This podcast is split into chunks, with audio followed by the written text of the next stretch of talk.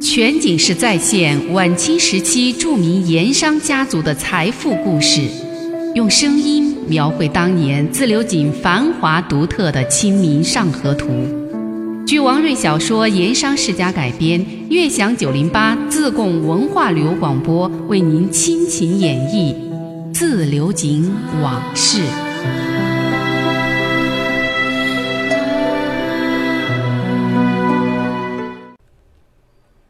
两个人重新落座喝茶，喝过了几口茶，又抽过了一阵烟，郭老太爷才好像随意地问起陆子婉这次来资州到底要办点什么事情，有没有什么需要他帮忙的地方。陆子婉想了想，没有直接回答。他问郭老太爷，知不知道最近自流井水利局被打的事儿？郭金官说，此事倒是听说了。但是不知其中详情。陆子婉沉吟了一会儿，对郭金官说：“这事儿要说起来，有些牵扯到朗翁，所以特意让他到资州来向郭老太爷求教。”郭老太爷冷不丁一听，没弄明白，想了想，这才说：“资州府这边的衙门管不着自流井那边的事儿，不知道有哪些地方可以帮得上忙。”陆子晚这才说道：“听说川南各州县公文报省需要经过资州，说是郎翁想从资州驿站这里打探一点叙州府以及富顺县衙关于水利局案呈报公文的内容。”郭老太爷这才恍然大悟，略作思索，说：“这事儿好办，马上回头叫来管家师爷，让他马上派人进城，把某某人找到，然后接到庄园上来。”吩咐好这些，郭老太爷还是陪陆子晚在花厅喝茶叙旧。要说这种事儿啊，在郭金官看来不过是小菜一碟儿，甚至连小菜一碟儿都算不上，何足劳神挂齿？果然，大概一个时辰的功夫，一个官吏打扮的男子匆匆赶来。这个人姓吴，身材瘦瘦高高，细眉细眼。一双眼珠子转动得很灵活，看样子就是一个很干练的公事人。一见到郭老太爷，他毕恭毕敬地施礼问安，落座之后，又恭恭敬敬地问郭老太爷此番找他过来有何吩咐，又说其实郭老太爷有事儿找人尽管吩咐就是，不必让老太爷亲自烦劳，他一定会尽心尽力地把事情办妥。郭老太爷等对方把这番话说完，才挥了挥手，对他说道：“此番叫你过庄园来，是这位从自流井来的陆先生有些事情要办。”说完，他端起茶杯喝了口茶，指了指坐在客人位子上的陆子婉，向那个人介绍了一遍，又郑重地交代说：“陆先生的事情就是我的事情。”你要按照陆先生的意思认真办妥。那姓吴的官吏连连点头称是，又客气地问陆先生有什么事要吩咐。陆子婉当着郭老太爷的面儿，把所托之事简要的讲了一遍。那个人眼珠子一转，似乎是有什么为难。陆子婉久经官场，一眼就看透了他的心思，于是赶快补充了一句。我也知道办这些事情难免会烦劳手下兄弟，等先生把事情办妥，我这里自然有点茶水费酬劳大家。你尽管放心好了，就看在郭老太爷面子上，我陆某人也不会亏待大家。那个姓吴的官吏马上满面笑容：“哪里哪里，为郭老太爷跑腿办事是应该的，何谈茶水酬劳？”随后当场说定。他每日把报省的公文仔细地检视一番，凡有叙州府或富顺县衙呈送有关自流井水利局的公文，马上设法送陆先生亲自过目。商量好了这些事儿，那个姓吴的男子对郭老太爷说：“还有公事要办，先告辞走了。”郭老太爷又要让陆子婉在郭家庄园住下，说这样食宿周到一点。陆子婉怕有什么不方便，还是坚持回县城住在旅店。郭老太爷又坚持要留晚饭。就这样吃过了晚饭，陆子婉才满意的告辞回城。还是郭家让人打轿专送，前后还有打灯笼的家人相随护卫。果然，以后接连几天，那位姓吴的差吏每天都会如期来旅店报信一次。陆子晚只是在楼上客房看书喝茶。他从自流井走的时候，就估计到在资州等候公文恐怕会有些时日，于是事先准备了几册书随身带着。他离开官场回乡已经有好些年了，这种静心看书、品茶、闲过日子的状态也已经适应了，所以也不觉得日子寂寞难挨。而郭老太爷那里也好几次接他去庄园赴宴喝酒，又时不时的弄几样菜品，派人送到客栈让陆子婉品尝。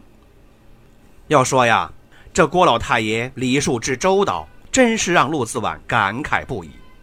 不过，他这个时候的心思还是放在了那公文上，姓吴的差吏那里没有得来确实的消息，他也就只能既来之则安之，耐心的等下去了。全景式再现晚清时期著名盐商家族的财富故事，用声音描绘当年自流井繁华独特的《清明上河图》。据王瑞小说《盐商世家》改编，悦享九零八自贡文化旅游广播为您倾情演绎《自流井往事》。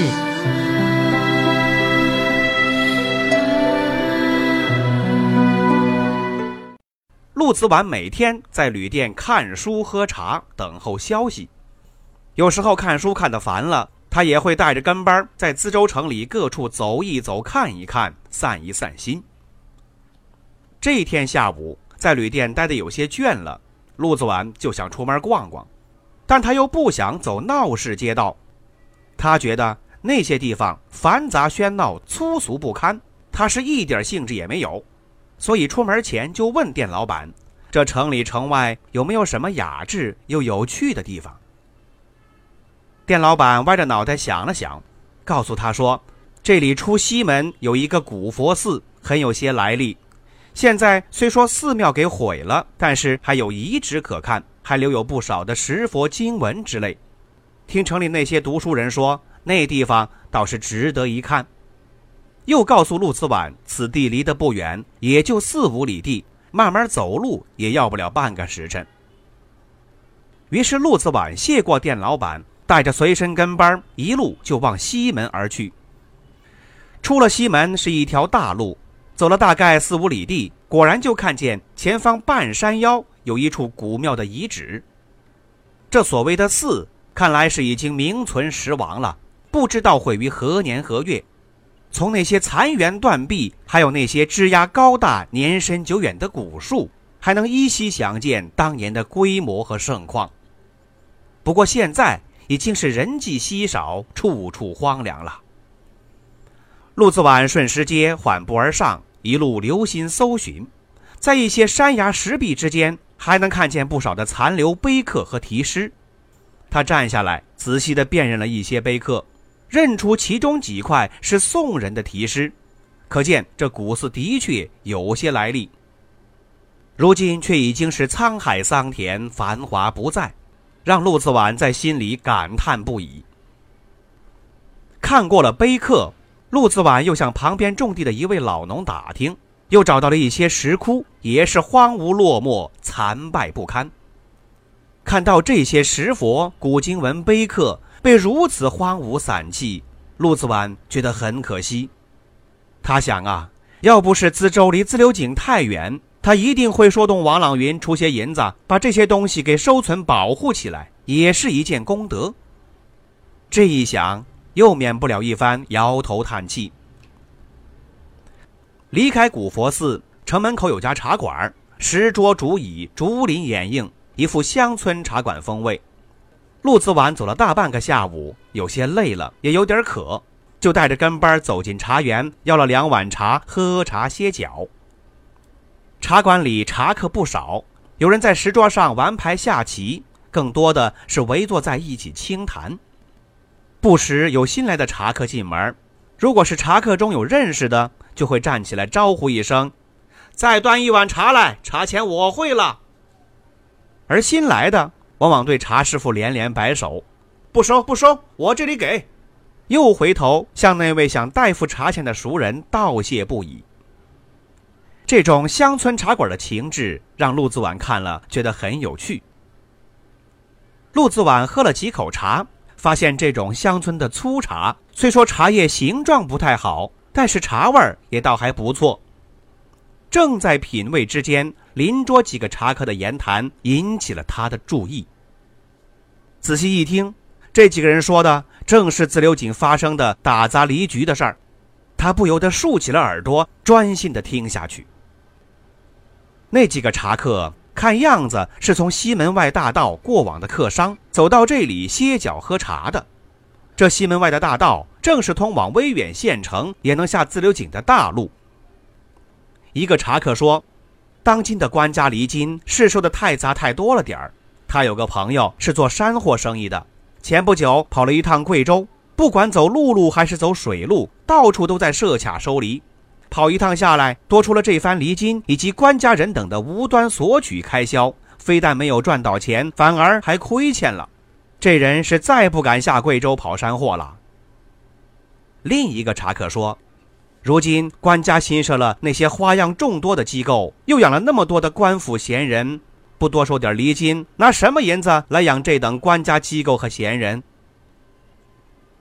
又一位茶客听完，感叹地说。这个世道，官家总是不会吃亏的，吃亏的还是老百姓，所以人人打破脑袋都想要做官儿。沉默了片刻，先前那个茶客又说：“还是自流井那些盐商厉害，官家蒸梨，把人家盐商蒸得冒了火了，就私底下叫人把梨局给砸了，到头来看你还敢不敢再去坐收梨金。”有茶客接过话头。听说自流井那场事儿闹大了，省都洛中丞骆大帅发话，要州府县严加惩办，说不定会砍几个盐商的脑壳。有茶客对此不以为然，看盐商脑壳，怕是没有那么容易哟。这个人喝了口茶，带着点自得，又有些神秘的说道：“听说自流井那些盐商财大气粗，背景也深得很。”尤其是听人说王三为他那个王家，说是连朝廷军机、京城六部都有被买通了为他说话的人。有人对此不以为然。这回的事儿怕有些不一样吧？自流井设水利局是省都洛中丞发的话，那些盐商膀子再硬，你硬得过洛中丞？一省督府之尊，朝廷封疆大吏，拿你个地方盐商开刀？不过是举手之劳的事儿，这一回呀，就算是龙虎之争，最终胜败如何，鹿死谁手，也还有的看的。几个人你一言我一语，在那里议论不休。陆子晚这儿一边听一边心想：打离局的事儿已经闹到资州来了，影响不可谓不大，看来应该多花些心思，多下些功夫，认真对待才是啊。他这样想着，起身离开了茶园，回到了那家旅店。全景式再现晚清时期著名盐商家族的财富故事，用声音描绘当年自流井繁华独特的《清明上河图》。据王瑞小说《盐商世家》改编，悦享九零八自贡文化旅游广播为您倾情演绎自流井往事。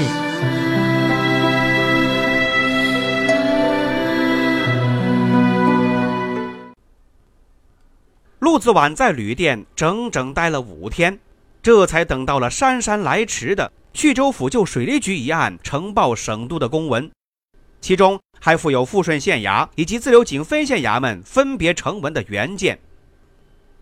那姓吴的差吏果然很卖力，功夫也了得。这一是看在了德高望重的郭老太爷的面子上，第二是陆子晚许诺的大把的银子。那天，他不仅是私下拆封偷看了这几件机密公文，而且还把几封公文原封不动地带到了客店，让陆子晚一个人放心的细读。陆子晚一看，赶紧从身上摸出一个五两的银锭。这点零钱，先生先去买碗茶喝着，我这里慢慢细看着。姓吴的官吏连声道谢：“不急不急，陆先生尽管慢慢看。”又告诉陆子婉：“陆先生在这里慢慢细读，我一个时辰以后再转回来取走也无妨。”说罢，转身下楼而去。陆子婉让跟班在楼下殿堂望风。自己关紧了房门，把几件官府公文取出来，一一的慢慢细看。徐州府和富顺县的呈省公文，口气措辞果然严厉，提出要重办首犯从犯，严惩不贷。陆子婉一边看一边想，又取出了纸笔，把公文中一些要紧的地方给抄写下来，打算带回自流井。最后。陆子婉才细心地审看自流井分县胡县城的原始成文。陆子婉在京师当过多年的幕僚，他知道，其实这是所有公文中最要紧的一件，因为这个是整个案子最早、最原始，也是最直接的材料，很多的细节来自现场。今后不管是省都还是京师朝廷，对全案的断案处置。很大程度上要以此件作为原始依据，所以陆子婉读得特别的认真仔细，一边读一边想着对策。看着看着，脑子里灵光一闪，他想，最好是在这要紧公文中给做点手脚。他读过第一遍没有什么收获，于是又从头到尾再读一遍，就这样。读到第三遍的时候，终于有点感觉了，目光盯着一处地方，久久不动。那是原始成文中的这么一句：“暴徒从大门而入。”陆子婉站起身来，在屋子里来回的走，走了几圈，又回到案前，拿起公文，把这句话轻声的念了一遍：“暴徒从大门而入。”看了看，又再念了一遍。暴徒从大门而入，直到念过第三遍，突然有了灵感。他心说：“有了，有了。”放下公文，陆子婉取过桌上的笔墨，提笔蘸墨，在一张纸上试了试墨水的浓淡深浅，以及公文上字体的笔锋写法。直到自己感到有几分把握了，他这才把公文在桌子上铺平整，模仿公文的字迹笔画，在那一句的大字右上角细心的添上了一个点儿。就这样，那公文上“暴徒从大门而入”这一句，马上变成了“暴徒从犬门而入”。什么是犬门？就是狗洞。从大门变成犬门，这一字之改关系非常大。陆子婉是资深幕僚，也干过刀比利的勾当，他知道，如果从公文行文的字面上来分析，从大门而入那是明目张胆造反，而这犬门而入，就有点偷偷摸摸、小窃贼捣乱的意思了。就这么一句，案情的性质就轻得太多了。陆子婉这一次偷看私改公文之举，确实也起到了关键作用。这改动的一笔，绝对可以称得上是神来之笔。以后京师朝廷最后断案处理的时候，那被陆子婉说通为王家出力的朝中重臣贾珍，以及有两代帝师之称的翁同龢父子这些汉大臣，就是以此为由，极力的为王朗云开脱，对此案从轻发落。当然。这是后话，咱们暂且按下不表。至于那位资州驿站姓吴的差吏，陆子婉离开的时候，当面酬谢，送了两百两银子茶水钱，把他给高兴的眉开眼笑，连声道谢。离开资州前，陆子婉还特别到郭家庄园向郭金官致谢。郭金官当然又是盛宴为陆子婉饯行，桌上的菜品比接风的时候还要丰盛很多。在席间，陆子婉再次向郭老前辈致谢，另外还代表王朗云再三邀请郭金官有空到自流井做客。陆子婉说：“这次启程的时候，东家王四爷专门说过，请郭老太爷一定到自流井走走，就落脚在珍珠山王氏祠堂，住几天可以，多住一阵儿更好，听凭郭老太爷方便。”郭警官笑了笑：“这把老骨头已经有些不大听使唤喽。”不然，真想到自流井看一看盐井，看一看天车，认真领略一番被好些人称得有点神乎其神的天车的风采呀。在饮酒谈笑之间，陆子婉忽然想起一件事儿，就有意打听了一下，如今还在京城任职的川籍京官的一些情况。这些人现任何职，官阶多大，宅地住处，交往圈子。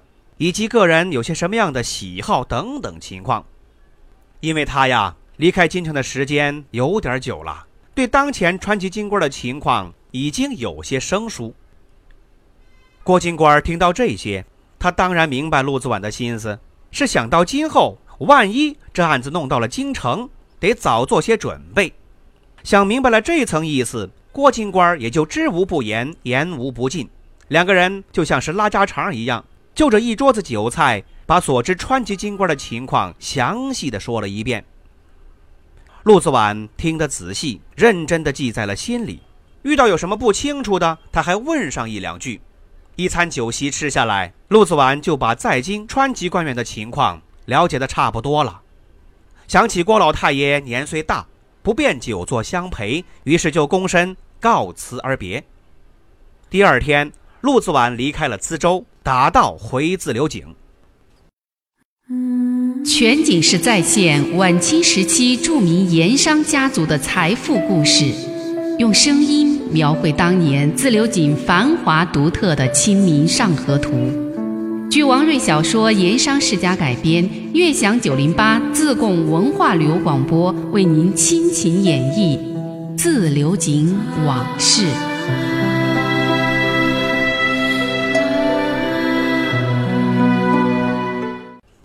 自流井，王朗云正坐镇宝善祠堂等候各方消息。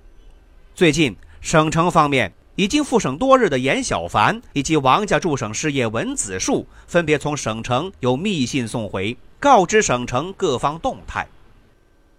从两个人打探的消息以及各方走动的情况来看，省上官府对自流井发生的水利局、票厘局接连被砸，非常的震惊，看作是川省近年来少有的大案。其中反应最为强烈的，要数省盐道和聂司衙门，主张严查严办；而态度比较和缓一点的是藩司衙门。省督院上下也是分为两派，有主张严办的，也有多少肯为盐商说点话的。至于川督骆秉章本人，则是至今没有明确表态，似乎是在等候进一步的消息。因此。州县以及自流井分县各级官府衙门关于此案的正式公文，其分量就显得尤为重要了。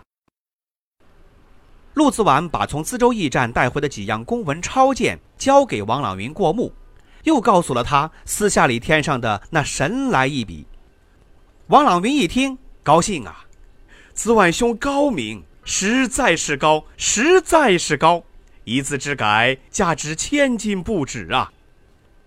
又连声让底下人传话，让厨房安排酒菜，今天要陪陆子婉好好的喝两杯。酒席间，陆子婉又和王朗云说起，他已从郭金官那里得到了好些川籍金官的情况，说不定今后有用。王朗云开始不明白，难道水利局这官司最终还会惊动京城？难道省里都办不下去？陆子婉看王朗云似乎还没把事情往深处想，也还没有做最坏打算的心理准备，于是直言相告：“古人说，未雨绸缪，有备无患。当前局势未明，依我之见，还是往深处考虑好一些。说不定哪天事情果真惊动大了，一下闹到京师六部，也未可知。”所以，京城方面的关系，郎翁最好还是早做安排。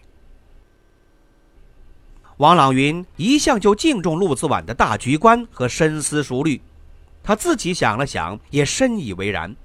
虽说他作风强势，也很有主见，但是很多事情上还是肯听身边的事业谋士以及手下人等的建议和意见。